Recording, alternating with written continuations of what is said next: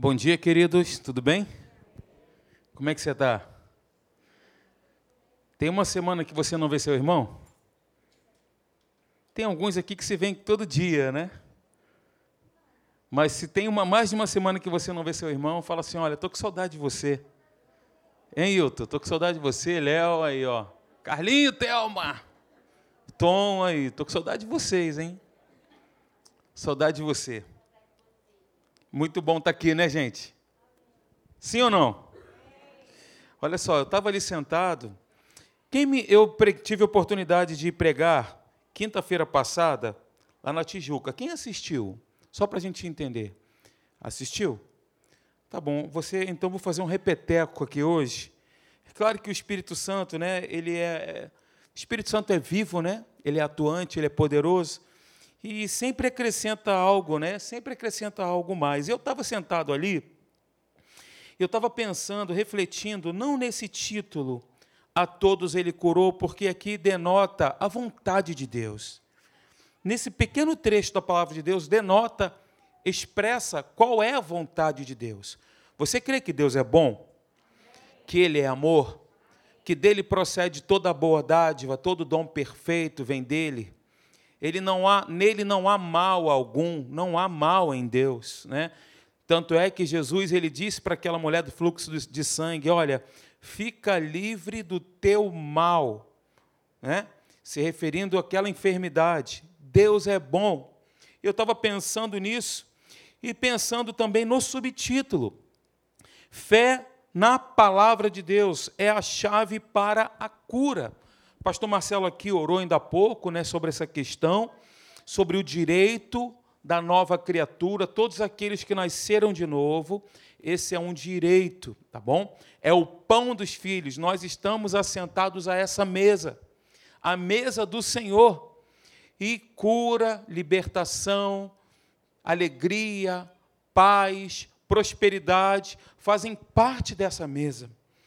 Porque, afinal de contas, o nome dele é Yeshua, e Yeshua significa isso.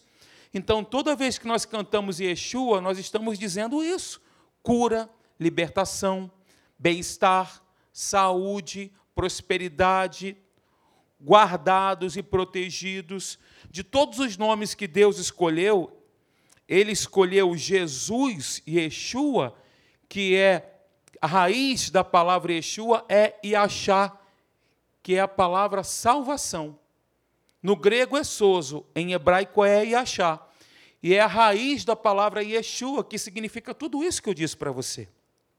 Então nós estamos assentados essa mesa, eu ali sentado pensando no subtítulo, né? Fé na palavra de Deus, fé naquilo que Deus disse, fé naquilo que Deus falou, fé naquilo que nós lemos. E aí eu lembrei da aula da Atos, sobre fundamentos da fé, e ao mesmo tempo o, o cérebro é, né, é sensacional, né? É claro que a gente conta aí com a ajuda do Espírito Santo para nos trazer esses insights. E eu lembrei do, da aula sobre os sete inimigos da fé. Eu lembrei, lembrei disso. Quais são os inimigos da fé? O subtítulo da palavra desta manhã é Fé na palavra de Deus, dois pontos, a chave para a cura. E quais são os inimigos da fé? O que concorre, o que disputa para que eu não viva uma vida que Deus planejou para mim, né? A Bíblia diz que o justo viverá pela sua fé, e essa referência nós temos quatro vezes na Bíblia, em livros diferentes. Então veja, sete inimigos, só para relembrar, quem fez a escola Atos aí, por favor, levante uma das mãos. Você que ainda não fez, está convocado para fazer. É um convite e convocação. Tá bom? É muito importante a gente renovar o nosso pensamento, a nossa mentalidade com a palavra de Deus, porque nós entendemos que mudando a mentalidade, nós consequentemente mudamos a nossa vida. Porque o homem é um ser pensante.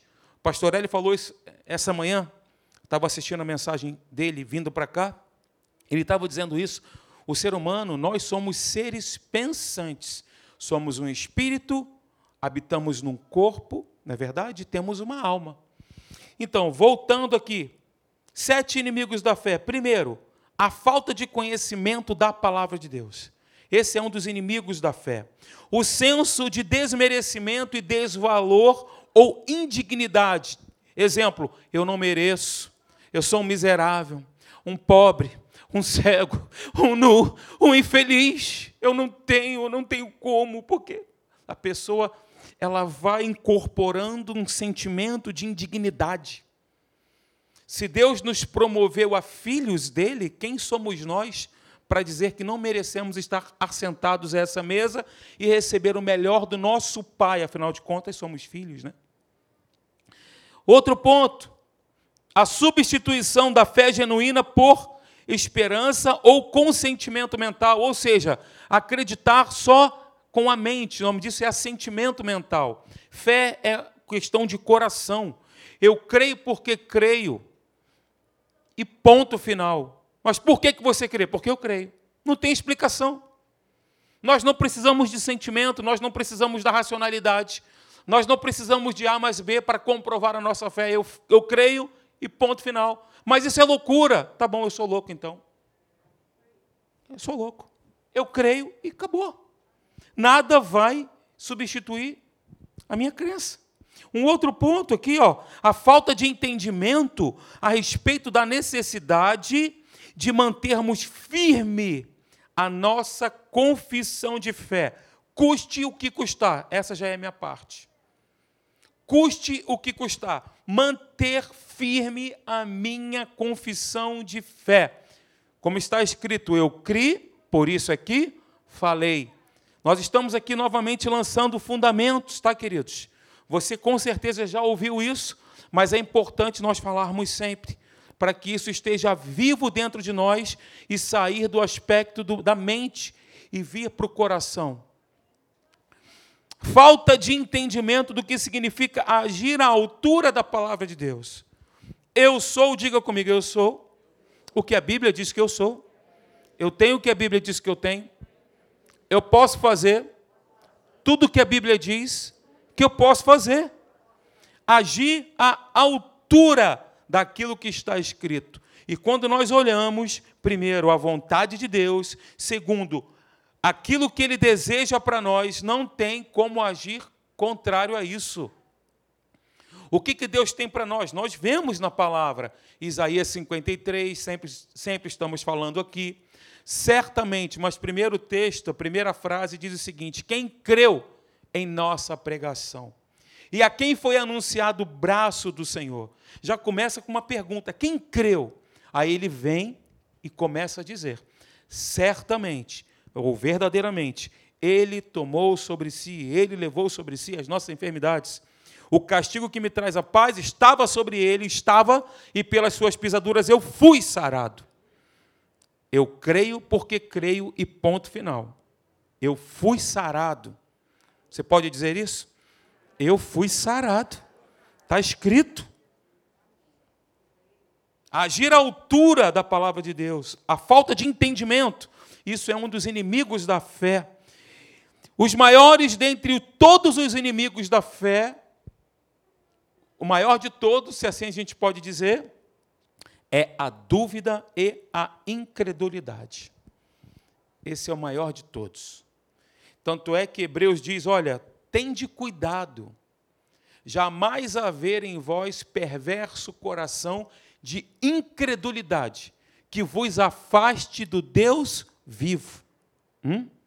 Que vos afaste do Deus vivo. Essa palavra vos afaste significa apostasia, esfriamento.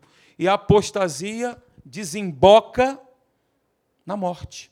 A incredulidade desemboca Lembra que Jesus ele foi para a sua cidade natal pregar a palavra, ele não foi passear, ele foi pregar as boas novas do reino. Chegando lá, ele não pôde operar ali muitos milagres, e aí o texto explica o porquê. E diz: olha, ele não pôde fazê-lo por causa da incredulidade deles. Ele foi para operar, ele foi para manifestar a vontade de Deus, a glória do Pai, mas ele não pôde e a Bíblia diz que Jesus se admirou da incredulidade deles. Nossa, a Bíblia, quando entra em detalhes assim, é para a gente prestar atenção, né? Porque quer realmente passar uma mensagem para a gente.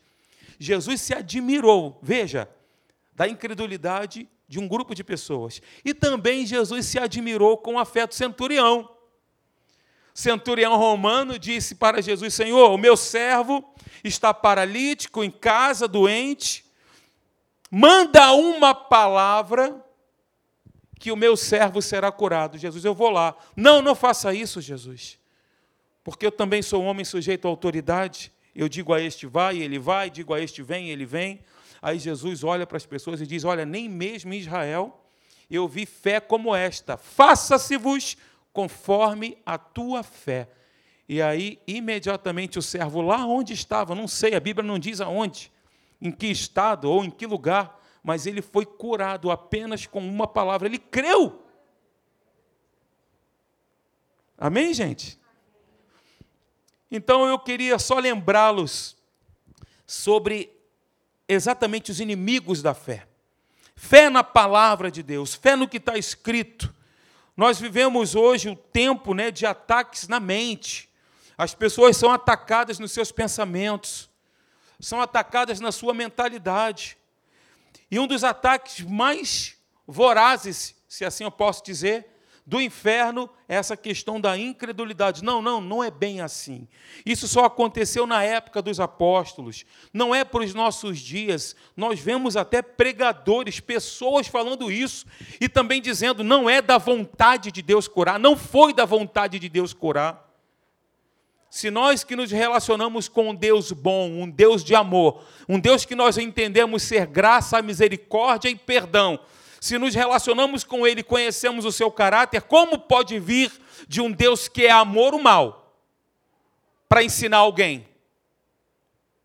Eu vou colocar um câncer nele para ensinar ele a me obedecer. Eu vou colocar nele uma doença incurável que eu vou ensinar. Agora eu vou te ensinar. Aí você vai me obedecer. Deus não é assim, isso é uma mentira do diabo. Ele é amor. Nós que somos pais, queremos o melhor para os nossos filhos, o amor de Deus é incomparavelmente maior que o nosso. Incomparavelmente maior é o amor ágape, doador. Deus deu aquilo que ele tinha de melhor. Deus não pegou o melhor anjo, Deus pegou o único filho dele. Deus não pegou Gabriel, vá lá e morra por eles mas Deus ele doou a si mesmo. Como não crer num amor desse? Nessa bondade, nessa graça, nessa compaixão? Veja, cuidado, cuidado, para não entrar na sua mente pensamentos completamente antagônicos àquilo que está escrito na palavra. Diga para a pessoa do seu lado, me ajuda a pregar, fala para ela assim: Deus é amor, Deus é bom, Ele é graça, é misericórdia, Ele te ama incondicionalmente. Você não precisa fazer nada, não precisa provar nada, Ele te amou assim como você é. Ainda quando pecadores, Deus nos amou assim mesmo, distantes dEle, fazendo um monte de bobagem, mas Deus ainda assim nos amou. Que amor é esse, capaz de abrir mão do bem mais precioso?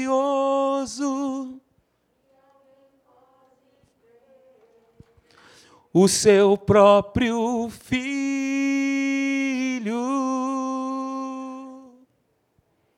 Que amor é esse? não mediu sacrifícios para me salvar. A minha vida por inteiro. Glória a Deus. Incomparável amor. Meu Deus, que benção. Aleluia. A gente tem que repousar nessa certeza do amor de Deus. Repousar nisso, na graça dele, no amor dele. Está pronto para receber a palavra? Essa foi apenas uma introdução. Quem está pronto, diga aí, glória a Deus.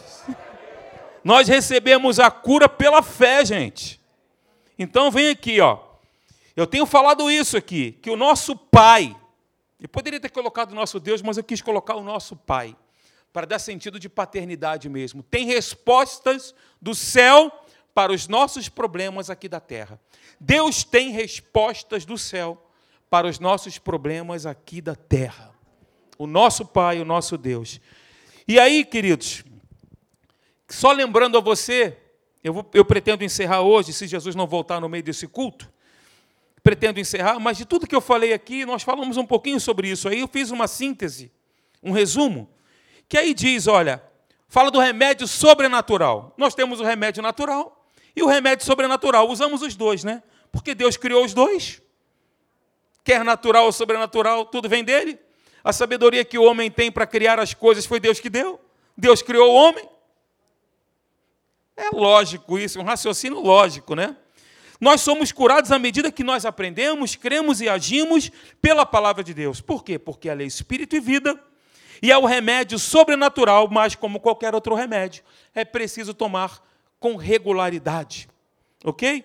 Vamos lançar aqui alguns fundamentos. O primeiro deles é a definição bíblica acerca da fé. O que, que diz a Bíblia em Hebreus capítulo 11, versículo 1? Ora, a fé é a, diga comigo, é a certeza de coisas que se esperam, a convicção de fatos, só que eu não estou vendo, mas são fatos. E é uma convicção, ok? Muito bem. Relembrando, lançando alicerces, fundamentos. Uma outra coisa importante, é impossível agradar a Deus sem fé. E a fé, ela é recompensada, como diz Hebreus 11, 16. De fato, sem fé é impossível agradar a Deus. Porquanto é necessário que aquele que se aproxima de Deus creia que ele existe e que se torna galardoador daqueles que o buscam. Fé vem quando nós ouvimos a palavra de Deus, Romanos 10, 17. Fé vem quando nós ouvimos a palavra de Deus. Então, agora, nesse momento, quando nós estamos aqui reunidos juntos, a Bíblia diz que fé vem pelo ouvir a palavra de Deus. Eu já falei isso aqui num outro encontro. Quando nós pegamos o contexto aqui de Romanos capítulo 10, nós vemos no versículo acima, preste atenção em mim, nós vemos no versículo acima que diz que como ouvirão se não há quem pregue? O contexto é: a fé vem pela pregação de um pregador de um homem de Deus, de uma mulher de Deus. Nesse contexto, é óbvio que você, na sua casa, se relacionando com Deus, tendo intimidade com Ele, lendo a Sua palavra, lendo a palavra dele, melhor dizendo, lendo a palavra de Deus, é claro que fé vem, mas nesse contexto de Romanos capítulo 10, tem que haver um pregador pregando a palavra e aí a fé vem. Depois você pode meditar lá no capítulo 10 de Romanos, ok? lançando fundamentos. E olha, a fé é uma ação correspondente. Né? O versículo que fala aí que a fé é um estilo de vida, por exemplo, é esse. Ó. Visto que andamos por fé e não pelo que vemos. Ou seja, é um estilo de vida. Nós andamos com base em estilo de vida, não é? Fundamentos. Estava falando que a fé é uma ação correspondente. Fé mais ação é igual a milagre. Matemática simples. A minha fé mas uma ação correspondente é igual a milagre. Fé é sempre o interruptor que permite que o poder de Deus flua na nossa vida. É o interruptor. Você aperta o interruptor, tem aquela explosão de energia, a luz, claridade, e é assim que funciona. A luz já está presente, a eletricidade já está presente, mas se eu não acionar, ela não vai explodir e não vai haver claridade. Concorda comigo? Exemplos simples. E eu queria que você abrisse a sua Bíblia agora, por favor, em Marcos capítulo 5. Eu vou utilizar esse texto como base. É uma referência que está em Mateus também e Lucas, mas eu quero pegar os detalhes aqui de Marcos capítulo 5. Como eu disse, quando a Bíblia nos mostra detalhes, é para a gente prestar atenção, porque o Espírito Santo quer falar algo com a gente. Marcos capítulo 5.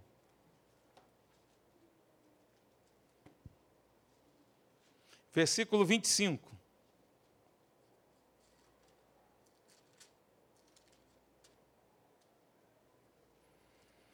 Quem está com frio aí, diga glória a Deus.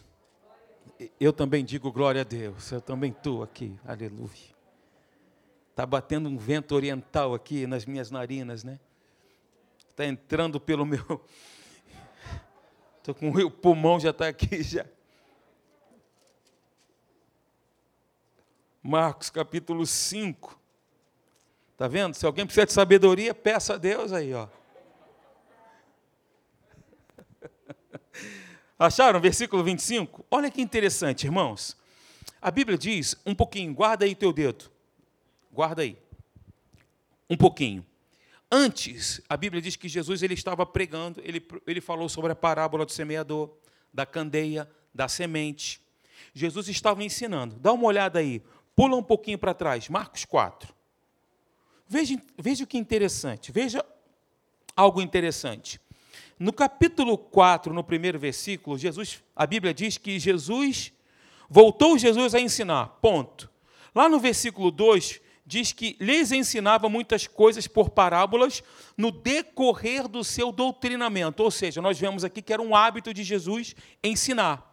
Jesus ensinava mais até do que curava, porque ele ensinava, gerava-se fé no coração e o milagre acontecia. Era assim e você preste atenção quando você estiver lendo, principalmente os evangelhos, como Jesus ele saía para ensinar. E as pessoas saíam para o ouvir. Primeiro elas ouviam, depois os milagres aconteciam. Gerava-se fé, o milagre eh, eh, acontecia. Olha que interessante. E aí Jesus ensina, ensina, ensina aqui. E também aqui no versículo 33 fala, né, que Jesus expunha a palavra conforme o, é, conforme o permitia a capacidade dos ouvintes. E aí Jesus estava aqui ensinando todas estas parábolas, e quando ele acaba de ensinar, já à tarde da noite, ele ensinou durante todo o dia, os discípulos estavam com ele ali. O que aconteceu? Entraram no barco. Jesus disse: Passemos para outra margem. Eu vou pregar uma série sobre isso aqui que Deus está colocando no meu coração já estou escrevendo que Deus colocou aqui sobre essa questão da tempestade. Isso me chama atenção. Que Jesus ele já define o destino. Olha, passemos para outra margem. E no ínterim acontece aqui algumas coisas que nós vamos ver numa outra série, tá bom? Depois ele desembarca, cai em Gadara, lá na terra dos Gerazenos. Um endemoniado sai ao encontro de Jesus. Estou resumindo, Jesus liberta aquele homem daquela legião de demônios. Os porqueiros ficaram desesperados. Foram na cidade, contaram tudo o que tinha acontecido. Não deixaram Jesus entrar na cidade. Jesus volta para Cafarnaum, que era a cidade que ele estava antes. Quando ele desembarca, ele se encontra com quem? Com Jairo. Desesperado. Filha única, 12 anos, havia morrido. Jesus, eu te peço, a minha filha está à morte. Só que lá em Mateus já dizia que ela tinha morrido. A minha filha morreu, vai lá, ora por ela que ela reviverá, que ela ressuscitará. Aqui em Marcos diz: ela está à morte. Vem, impõe as mãos sobre ela para que seja salva e viverá. A Bíblia diz que Jesus foi com ele. Só que no caminho entra quem? A mulher do fluxo de sangue, que é o nosso ponto aqui essa manhã a mulher do fluxo de sangue. Gente, para mim, é, essa é uma das passagens mais extraordinárias que nós temos na Bíblia. Por tudo que aconteceu. Eu, particularmente, sou apaixonado. Porque me fascina quando eu vejo que aquela mulher tocou na orla de Jesus, na roupa dele, e Jesus disse que dele saiu poder. E nós vamos aqui, se Deus permitir, como eu disse, chegar aqui a alguns pontos que vão edificar muito a gente essa manhã. E entra a mulher do fluxo de sangue. Então acompanhe comigo no versículo 25. Diz assim: Aconteceu que certa mulher, que havia 12 anos, pensa comigo, 12 anos, vinha sofrendo de uma hemorragia e muito padecera à mão de vários médicos, tendo despendido tudo quanto possuía, sem, contudo, nada aproveitar.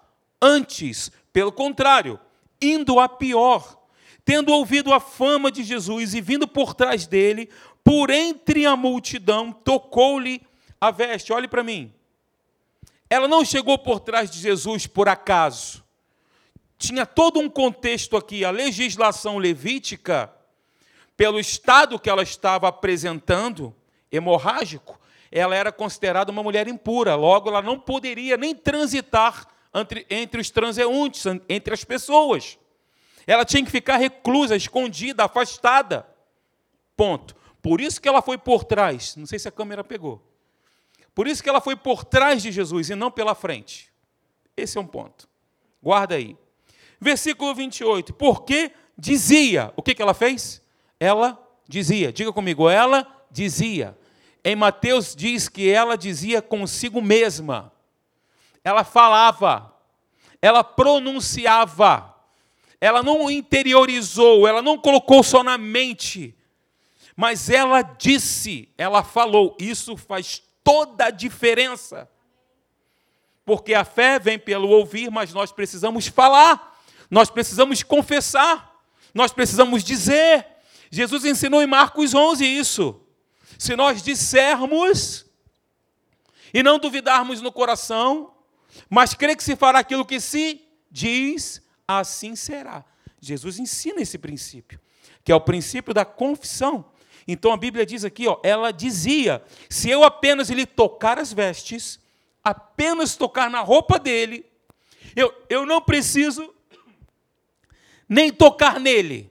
Se eu tocar na roupa dele, já é suficiente para eu ser curada. Era isso que ela estava dizendo. Se eu apenas lhe tocar as vestes, ficarei curada. E logo se lhe estancou a hemorragia e sentiu no corpo estar curada do seu flagelo. Jesus, reconhecendo imediatamente que dele saíra poder, é isso que me fascina, virando-se no meio da multidão, perguntou: Quem me tocou aonde? Nas vestes. Jesus não falou assim: Quem me tocou? Mas ele foi muito mais específico. Os discípulos não. Os discípulos falaram assim: olha que interessante. Vês que a multidão te apertas e dizes: Quem me tocou? Jesus não fez essa pergunta. Jesus fez a pergunta: Quem me tocou nas vestes?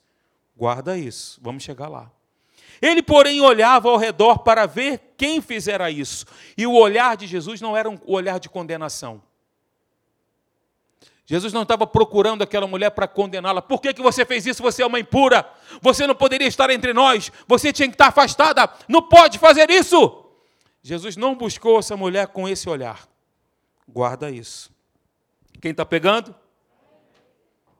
Então a mulher, atemorizada e até tremendo, o corpo dela, a carne dela já tremia espontaneamente de medo. Porque ela fez algo, entre aspas, que era errado. Imagina, pensa comigo, mergulha no texto. A Bíblia diz que uma multidão comprimia Jesus. Não era três, quatro, cinco pessoas. O que a Bíblia diz aqui? Que uma grande multidão comprimia Jesus. Aqui, ó. Grande multidão o seguia comprimindo. Não era uma multidão. Aqui nós somos uma pequena multidão mas a Bíblia diz que era uma grande multidão. Pensa comigo, aquela mulher saiu tocando em muita gente para até chegar a Jesus. E cada pessoa que ela tocava, ela tornava aquela pessoa que ela tocava impura. então a mulher, atemorizada e tremendo, côncia do que nela se operara, veio, prostrou-se diante dele e declarou-lhe toda a verdade. A situação anterior dela, o que, que tinha acontecido. E aí Jesus diz para ela: Filha, a tua fé te salvou, vai-te em paz e fica livre do teu mal. Falava ele ainda, veio um caboclo lá, um cabra da peste, falou assim: Olha, não importuna mais o mestre, não, porque tua filha já morreu. Estou me referindo a Jairo agora. Quando ele estava falando, a tua fé te salvou, vem um cara e interrompe: A tua filha já morreu, não interrompe mais o mestre, deixa o mestre fazer o trabalho dele. A Bíblia diz que Jesus olhou para Jairo e falou: Não temas, crê somente. E aí vocês conhecem o que aconteceu, aquela menina voltou à vida. É uma outra mensagem que nós vamos estar falando aqui, se Deus permitir. Vem comigo, vamos analisar aquela situação, a situação da mulher especificamente. Vem comigo no texto. Vamos mergulhar de cabeça nesse texto aí, sem medo. Primeiro ponto, ela sofria 12 anos com problema, ela padeceu nas mãos de vários médicos, gastou tudo quanto ela tinha e foi piorando, não foi melhorando. Tudo que ela tinha de grana, ela foi investindo nos médicos, ao invés de melhorar, piorou, nada adiantou. Qual que é o posicionamento dela? Qual foi o posicionamento dela? Isso chama atenção. O que aconteceu então, queridos? Primeiro ponto, ela ouviu a fama de Jesus. Ela ouviu não aquele que operava os milagres, mas os ensinamentos que ele ministrava. Ela não ouviu somente, penso eu, ó, oh, tem um, um carpinteiro aí, filho de José, está tá curando um monte de gente. Ela pode ter ouvido isso. Mas com certeza, pessoas foram testemunhando aquilo que Jesus estava fazendo. E aquilo foi correndo, correndo, correndo, correndo. A Bíblia diz, não a Bíblia, perdão, mas os historiadores dizem, eu fazendo uma pesquisa, que ela estava numa região chamada Cesareia de Filipe, que era muito distante de Cafarnaum. Aonde ela estava lá longe, ela se dirigiu a Jesus, porque ela ouviu a fama dele. E aí o que aconteceu? Como eu disse, a fé vem pelo ouvir. Novamente, lançando os fundamentos. Romanos 10, versículo 17. Ok? A fé vem pelo ouvir. Segundo ponto, ela disse aquilo que cria. A fé tem uma voz, queridos. A fé é um interruptor. A fé tem uma voz, sai do âmbito mental e vem para a ação. E aí nós vemos, né, 2 Coríntios capítulo 4, versículo 13, tendo, porém, o mesmo espírito da fé, como está escrito, repete comigo: Eu criei, por isso é que falei. Nós cremos, por isso também falamos. A fé tem uma voz. Não esqueça jamais disso. Olha, a fé daquela mulher foi tão duradoura, foi tão profunda, foi tão intensa, que mesmo os sintomas explodindo no corpo dela, porque ela, quando se dirigiu a Jesus, ela ainda estava com aquele sangramento abundante. Mesmo os sintomas explodindo no seu corpo, o que aconteceu?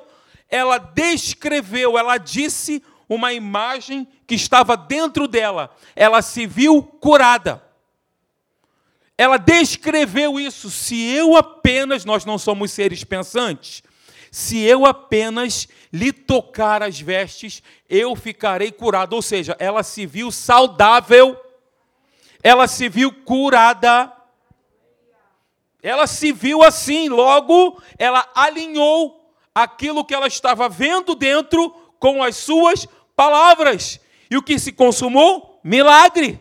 Explosão de milagre, queridos. Olha, Deus é o mesmo hoje. É o mesmo hoje, ele continua operando hoje esses sinais e maravilhas. O nosso Deus faz proezas. O que é interessante aqui é que Jesus não teve a intenção de curar aquela mulher. Jesus nem sabia. Isso é maravilhoso, gente. Ele não disse para aquela mulher, seja curada, assim como ele, fez, como ele fez com a filha de Jairo. Ele não disse para o, o centurião romano, olha, ele não disse, ele falou, olha, a tua fé, a tua fé te salvou, foi a tua fé, foi a tua crença. Jesus não deu ordem, ele curou sem a intenção de fazê-lo. Dele, aquela mulher extraiu o poder de Jesus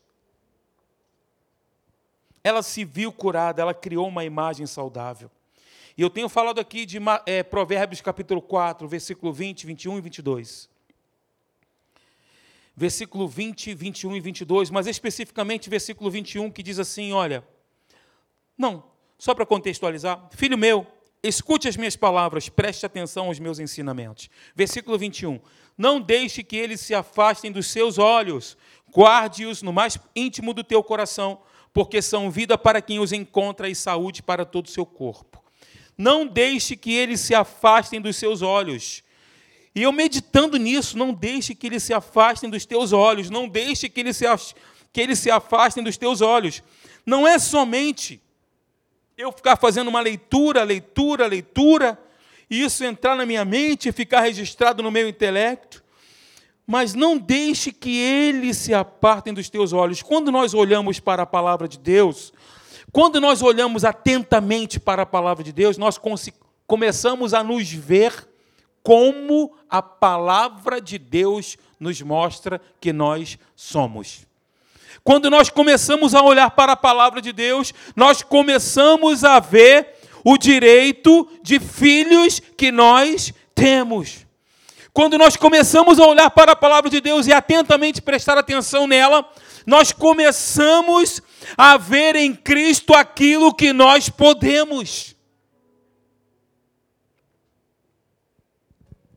Então veja a si mesmo como a palavra de Deus mostra que você é. Veja a si mesmo debaixo das promessas de Deus. Veja a si mesmo debaixo das promessas de cura. Veja a si mesmo escondido, guardado, protegido à sombra do Deus onipotente, do Deus Altíssimo, porque não é isso que a Bíblia diz? É ou não é, gente? É isso que a Bíblia diz. Veja a si mesmo forte, saudável, mas eu não estou sentindo. Abandona o sentimento. Mas eu estou percebendo isso, está acontecendo isso comigo. Abandona o sentimento, não olhe para o teu corpo, olhe para a palavra. Não olhe nem para você mesmo, olhe para a palavra. E veja-se como Deus te vê. Saudável, frutificando como uma árvore plantada junto ao ribeiro de águas cristalinas, águas tranquilizadoras. Veja a si mesmo lavado e redimido no sangue de Jesus. Você é perdoado. Você é perdoado, você é redimido, lavado, guardado. O sangue de Jesus nos purifica de todo pecado e o sangue de Jesus também nos protege, nos guarda. Diga: o sangue de Jesus tem poder Veja a si mesmo lavado por esse sangue. Aleluia! Veja a si mesmo unido a Cristo. Eu falei aqui um tempo atrás, João capítulo 15, sobre a união que nós temos com a videira verdadeira. Nós somos os ramos. Os ramos buscam a vida da seiva da videira. Nós temos o mesmo DNA da videira. Nós somos um com o Senhor. O meu espírito, o teu espírito é um com o espírito de Deus. Veja-se desta maneira. Isso é um exercício de fé. Veja a si mesmo abençoado. E olha, sabe por que nós devemos nos ver dessa forma? Por que nós devemos nos ver assim? Por quê? Hã? Porque Deus nos vê assim. Deus nos vê assim.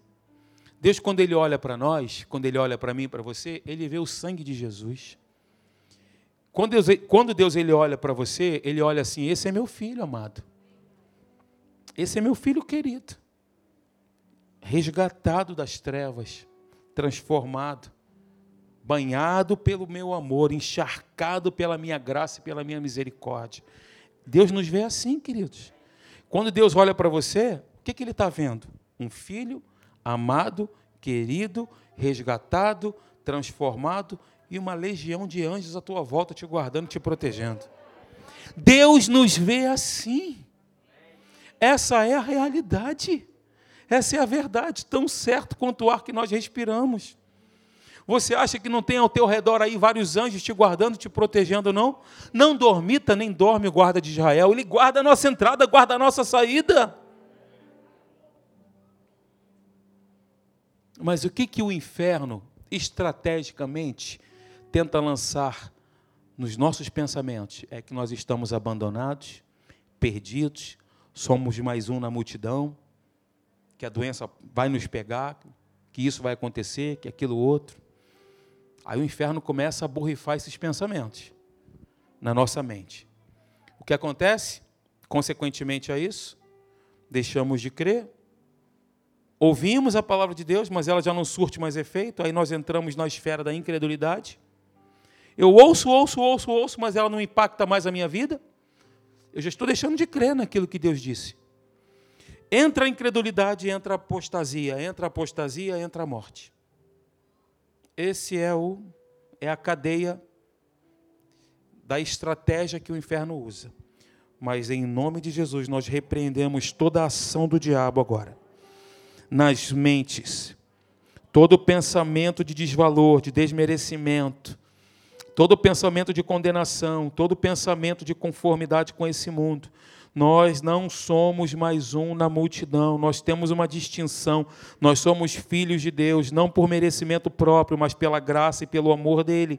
Ele nos amou incondicionalmente, ele se entregou, ele se deu com amor ágape, ele nos amou. Com benignidade, ele nos atraiu, com a sua graça incomparável, ele nos comprou. O seu sangue nos redimiu e eu te louvo. Nós te louvamos por isso, Pai. Nós te glorificamos por isso, pela tua graça e pelo teu amor. Oh Deus, como é bom, o teu amor é incomparável, Senhor. Aleluia. E eu quero finalizar aqui, ó, pelo menos essa primeira parte. Terceiro ponto.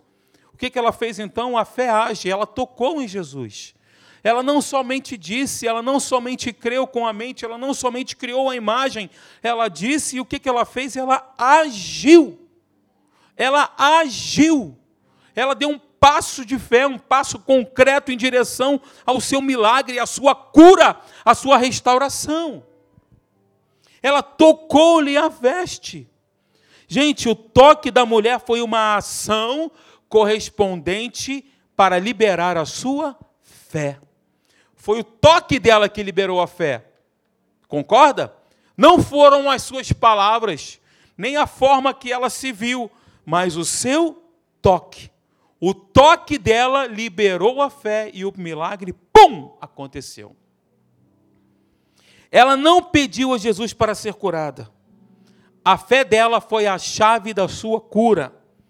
Ela não falou, Senhor, por favor, eu te peço, como aqueles dois cegos, né? Filho de Davi, tem compaixão de mim. Filho de Davi, tem compaixão de mim. Aí Jesus diz para eles: Vocês creem que eu posso fazer isso? Nós cremos, Senhor, então faça-se conforme a fé de vocês.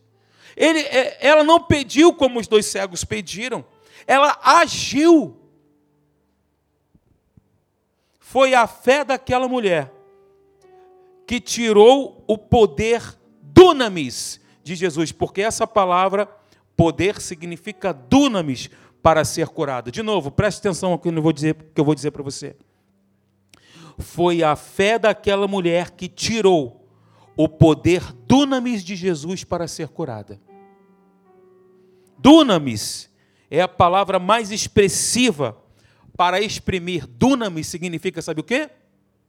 Explosão de poder. Meu Deus, pensa nisso. Naquele momento, aquela mulher tocou na veste de Jesus e houve então uma explosão de poder. De Jesus fluiu e saiu vida tinha tanto poder em Jesus que até as vestes de Jesus produziam um milagre. E esse poder está disponível para mim para você, meu irmão. Está disponível para nós, queridos. Da mesma forma que aquelas vestes envolviam a Jesus, aonde Jesus está hoje? Preste atenção no que eu vou dizer agora para você. Aonde Jesus está hoje? Assentado no trono de glória, a Bíblia diz, à destra de Deus, ele é nosso advogado, intercedendo pelos santos. Mas a Bíblia também diz que ele mora em nós, que ele habita em nós. Amém? Ele mora dentro da gente. Ele decidiu residir dentro da gente. Aleluia! E olha que legal! Da mesma forma que aquelas vestes envolviam a Jesus e nelas não existia um poder, o nosso corpo, a nossa carne, a nossa alma envolve também Jesus. Pensa comigo nisso. Ele mora em mim. Ele não está vestido com vestes, mas eu estou revestindo Jesus com o meu corpo, com a minha alma. Se você crê nisso, a Bíblia diz que no nosso corpo nós temos vida e saúde. O poder que ressuscitou Jesus dentre os mortos habita em mim. E Romanos capítulo 8, versículo 11 diz que ele também, também esse ponto é importante, também vivifica o nosso corpo mortal. Nós somos santuários de Deus, não sabeis vós que vocês são santuários de Deus e que o Espírito de Deus habita em vocês? O santuário de Deus é sagrado. Vós sois o Espírito de Deus. Gostei dessa música. Podem vir os músicos. Vamos cantar essa canção?